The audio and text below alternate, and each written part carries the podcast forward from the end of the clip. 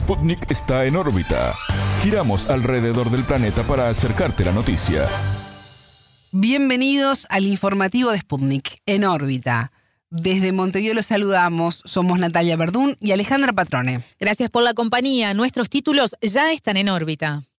Comienza en órbita. Una selección de noticias para que sepas lo que realmente importa. Titulares.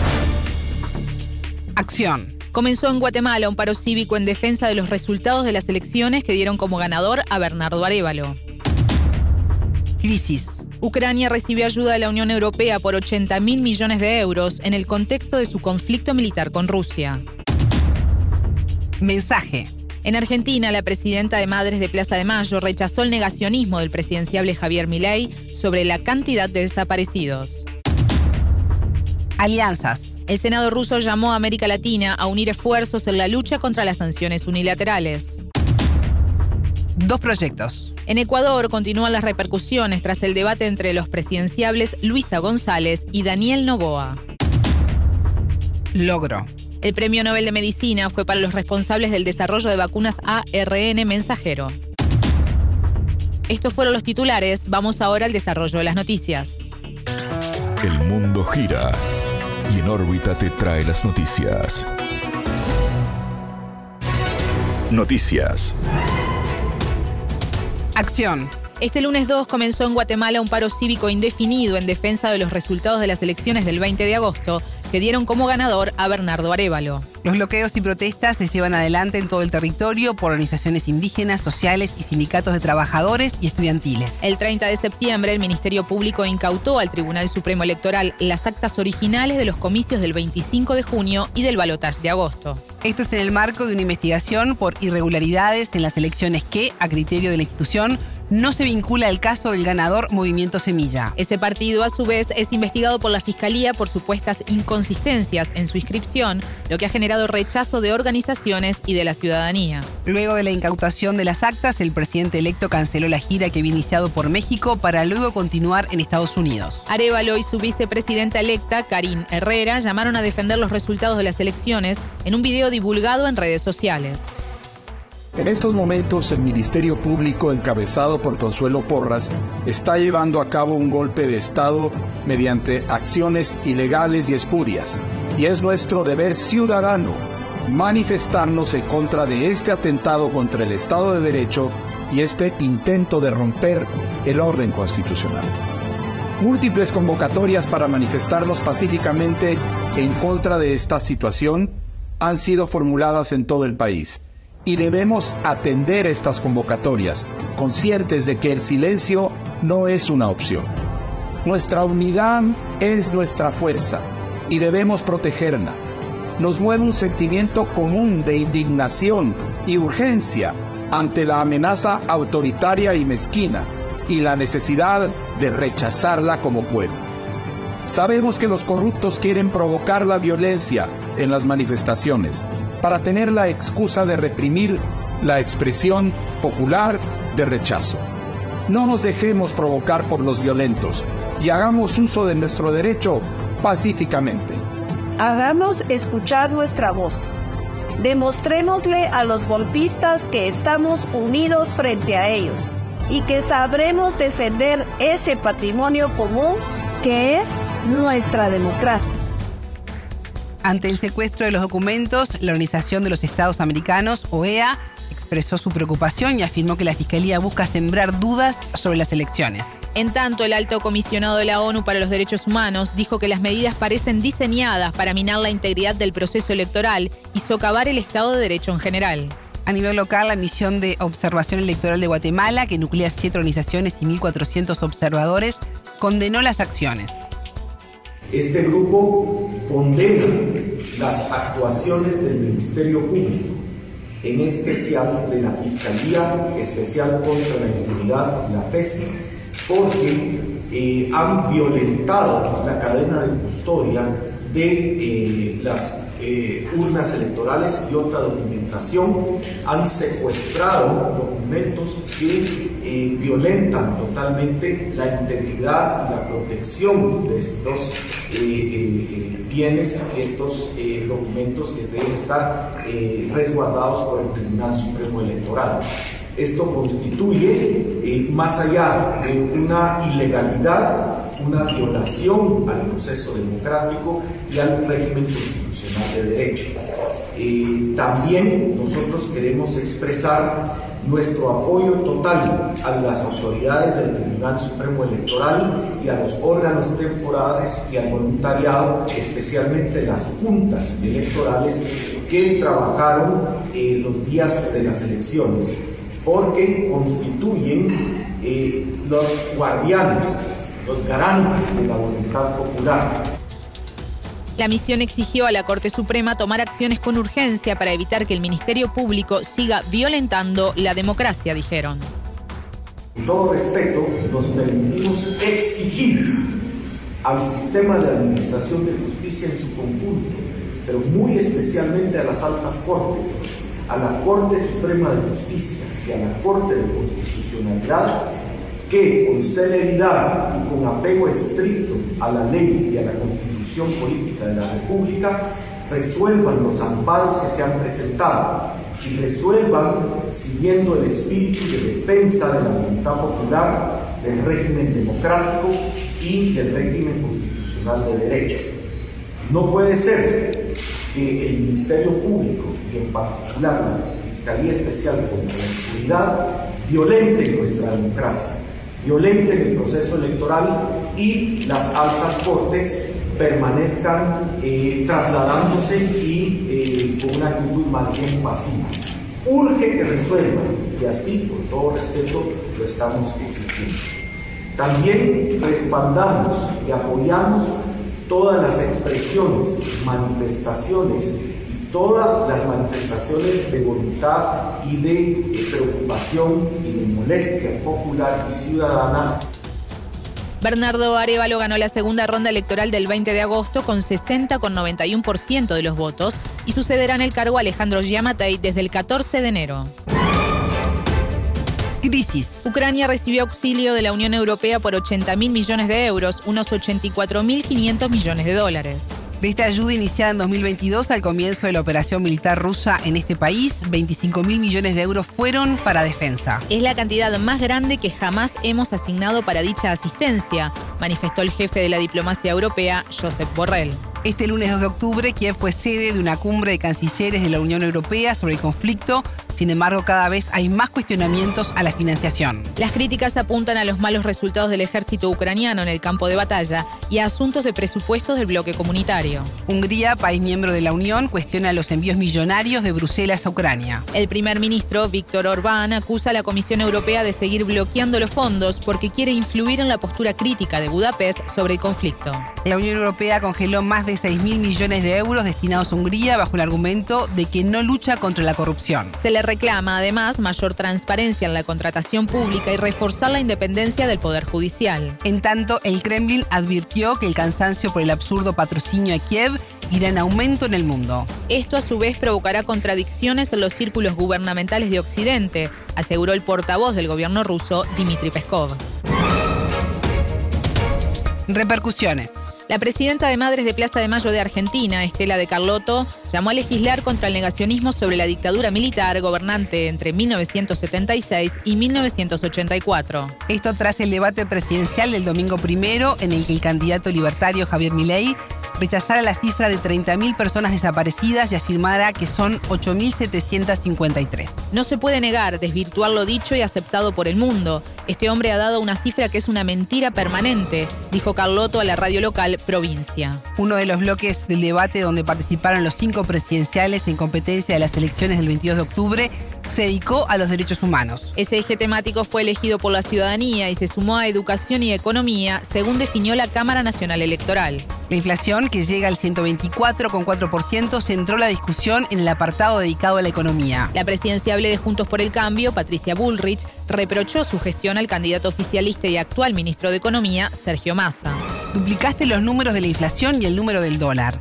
Generaste el 40,1% de pobreza ¿Y ahora nos querés decir que como presidente va a ser distinto? declaró. En los últimos días, el Ejecutivo anunció medidas para recuperar el poder adquisitivo, incluyendo bonos extras para trabajadores y jubilados y una baja del impuesto a las ganancias. Para la candidata Bullrich, exministra durante el gobierno de Mauricio Macri de 2015 a 2019, se trata de un camino que llevará a la hiperinflación. Sputnik conversó con el economista argentino Francisco Cantamuto.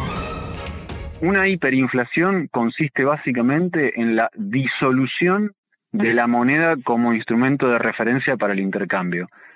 Esto lo que hace es destruir las relaciones sociales tal como las conocemos. ¿Por qué? Porque hoy, para hacerlo bien clarito, la persona labura, cobra un ingreso, sea en la forma de salario, de un pago por monotributo, de destajo, como quieran, y con ese ingreso va y compra los bienes y servicios que necesita. Y así funciona la economía de mercado capitalista. Si la moneda no puede permitir esa traslación entre lo que yo hago y lo que necesito comprar, se rompe un eje básico de lo que nos hace funcionar como sociedad tal como la conocemos.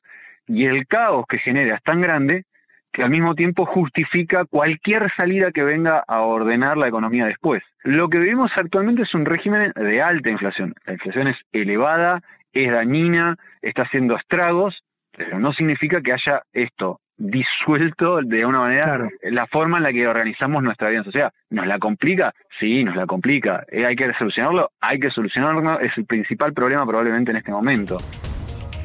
Para el entrevistado no se descarta que el país llegue a la hiperinflación si aplica a levantar las restricciones de acceso a dólares, como plantea la oposición. Pienso que no está descartado, porque en parte lo que quieren hacer especialmente Juntos por el Cambio y más aún la libertad avanza, es alterar el ordenamiento de precios relativos que existe. Y para eso, de las primeras medidas que están proponiendo realizar, tienen que ver con tender a la unificación de los distintos tipos de cambio, dicho, odio decirlo así, pero para que se entienda, quitar el cepo, ¿sí? y las restricciones, los dólares múltiples, tratar de ir a una unificación más o menos rápida, y al mismo tiempo permitir que esto se devalúe a la tasa que el mercado así lo, crea. Sin instrumento de referencia y sin intervención directa del Banco Central, el valor de referencia del dólar no sabemos cuál es.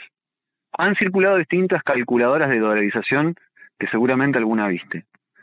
Si se devalúa, depende qué, qué respaldo tengan en ingreso de divisas, el tipo de cambio puede oscilar entre quedarse alrededor del valor del dólar blue hoy y entonces quedaría más o menos en 750, y eso implicaría un salto inflacionario muy fuerte, como ya supimos que pasó durante el gobierno de Macri, que decía mm. que los precios estaban al paralelo y cuando liberó, no, no estaba al paralelo nada, la inflación se incrementó sostenidamente.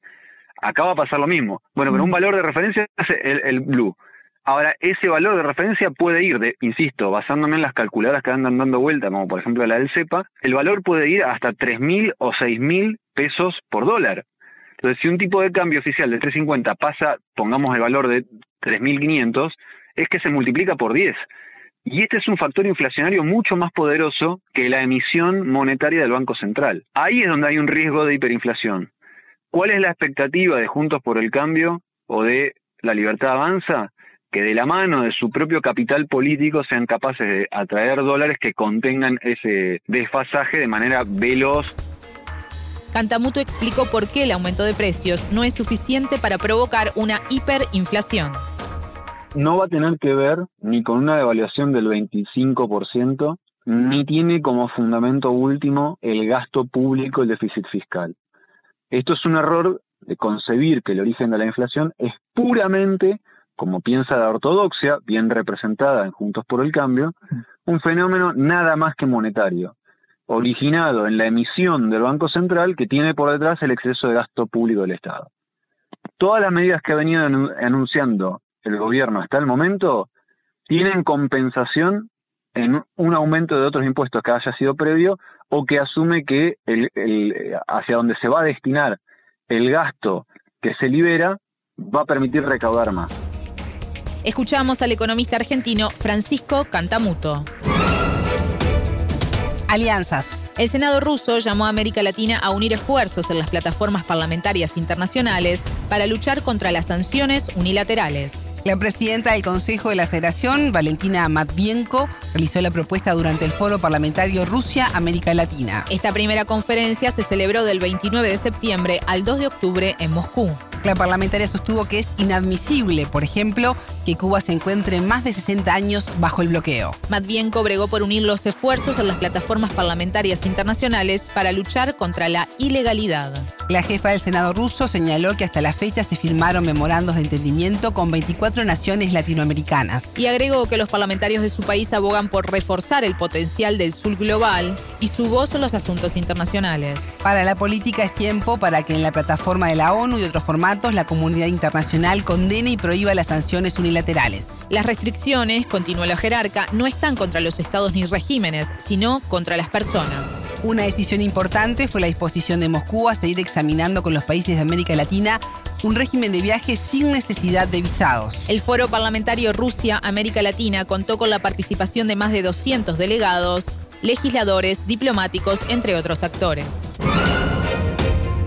Dos proyectos. En Ecuador continúan las repercusiones tras el debate entre los presidenciables Luisa González y Daniel Novoa. El tema de seguridad se destacó por sobre otros como economía y políticas sociales en las exposiciones de la candidata de Revolución Ciudadana y el de Acción Democrática Nacional. El país sudamericano atraviesa una histórica ola de inseguridad vinculada al auge del narcotráfico y la crisis carcelaria. Más de 13 millones de ecuatorianos están llamados a las urnas en una instancia de balotaje el domingo 15 de octubre. La violencia política también ha marcado la campaña tras el magnicidio del aspirante Fernando Villavicencio, previo a la primera vuelta del 20 de agosto. Luisa González prometió 500 millones de dólares para fortalecer a la policía y apuntalar el control de las prisiones, puertos y aeropuertos. Novoa expuso su plan Fénix para garantizar la seguridad, con énfasis en la vigilancia ciudadana junto al gobierno de Israel y con establecer una central de inteligencia. El ahorita conversó con Santiago Aguilar Morán, director periodístico de Radio La Calle de Ecuador. Me parece que podríamos hablar, no sé si de ganador y perdedor, pero quien me parece posicionó mejor el discurso, quien eh, habló como estadista, ya no como candidato, me parece que fue Luisa González, ¿no? porque claro, la lógica de los debates más o menos es esta. En la primera vuelta, en efecto, hablas como candidato con los otros siete candidatos, seis candidatos que había hablas todavía como candidato, pero en, este, en esta segunda parte, en esta segunda vuelta, ya deberíamos hablar como mm, presidente de la República y la actitud eh, verbal, no verbal de Luisa González me parece que contribuyó a esa lógica. O sea, quien vio el debate sentía, la sentía empoderada, la sentía dueña de su rol tanto eh, que ella misma lo expresó en frases como yo soy la candidata, no Rafael Correa, a mí no me endilguen cosas de él, yo aquí soy la que vengo a dar la cara frente al pueblo ecuatoriano, entonces me parece que ahí Luisa lo hizo muy, muy bien, por lo tanto, si es que habría que elegir un ganador del debate, por e, en esos términos, yo creo que fue Luisa González. El periodista entrevistado, quien definió el debate como plano, se refirió a las críticas de Novoa, magnate empresario y outsider político, al aspirante correísta. La última encuesta publicada a cargo de la empresa demoscópica Comunicaliza coloca a Novoa con más de 12 puntos de intención de voto por sobre González. Sin embargo, Aguilar Morán se refirió a otros sondeos que hablan de un crecimiento del aspirante progresista y de un descenso de los votantes de Novoa. De hecho, hay algunas encuestas que sostienen que Luisa, si no ha equiparado, incluso ya ha superado a Daniel Novoa en las encuestas. Eh, me parece que si uno revisa la evolución de los números, lo que se tiene muy claro es una eh, tendencia de Daniel Novoa a descender en las cifras y una tendencia de Luisa González a subir en las cifras. No es una tendencia muy marcada, pero en una elección con tanta polarización, con un número tan alto de indecisos, esto va a ser fundamental. Si la tendencia le va a alcanzar a Luisa González o no, todavía el tiempo lo dirá. Y estas horas, esta semana en particular, lo que se llama el post-debate, será esencial para ver quién se ha posicionado mejor y si es que en efecto el debate tenía esas, esas condiciones de las que se hablaba en la previa, ¿no? de que vamos a, vamos a tener como el debate, como el punto culmen en el que se iban a definir las posiciones de los indecisos. si ese fuese en efecto el escenario, yo creo que Luisa González eh, salió bastante favorecida. Se vio una Luisa González muy distinta, mucho mejor preparada respecto del debate de primera vuelta. El director periodístico de Radio La Calle opinó sobre los días previos a la segunda vuelta del 15 de octubre, marcados por los cierres de campañas de los candidatos.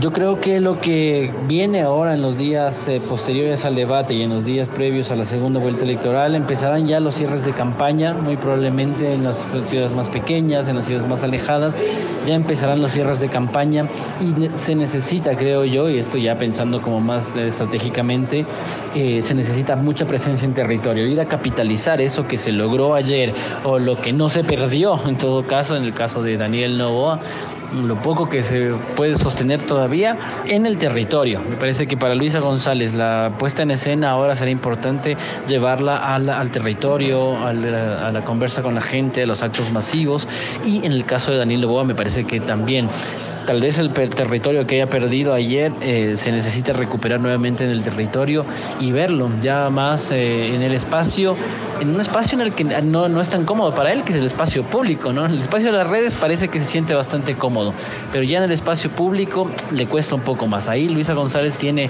la posibilidad en estos 13 días que faltan para la elección poder enfrentar eh, de modo adecuado y capitalizar mejor este debate y la campaña.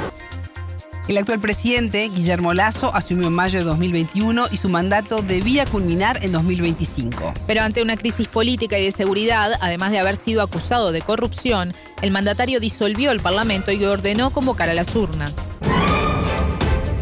Logro. El premio Nobel de Medicina fue para la bioquímica húngara Katalin Karikó y el investigador estadounidense Drew Weissman por el desarrollo de vacunas ARN mensajero. La Asamblea Nobel del Instituto Karolinska celebró estos hallazgos que abrieron la vía para desarrollar las vacunas contra el COVID-19. Asimismo, subrayó la labor de los galardonados durante una de las mayores amenazas para la salud humana de los tiempos modernos. Los científicos publicaron sus resultados en un artículo de 2005 que recibió poca atención en su momento, indicó el Comité Nobel. Sin embargo, más tarde el informe sentó las bases de avances de importancia crítica que sirvieron a la humanidad durante la pandemia. Además de acelerar el proceso de creación de vacunas, también lo hizo más flexible y adaptable. Esto facilitó la producción a gran escala de este tipo de fármacos y permitió atajar los contagios de COVID-19, apuntó el Instituto Karolinska de Suecia. Los investigadores recibirán un diploma, una medalla de oro y un cheque de casi un millón de dólares una ceremonia a realizarse el 10 de diciembre en Estocolmo. La temporada del Nobel sigue este martes 3 con el galardón de física y el miércoles 4 con el de química. El jueves 5 se anunciará el ganador del premio de literatura y el viernes 6 será el turno del Nobel de la Paz en Oslo, Noruega. La temporada Nobel cierra el lunes 9 de octubre con el premio de economía. Hasta aquí en órbita. Pueden escucharnos todos los días a las 18 horas de México, las 21 de Montevideo y las 0 GMT por sputniknews.lat. En órbita.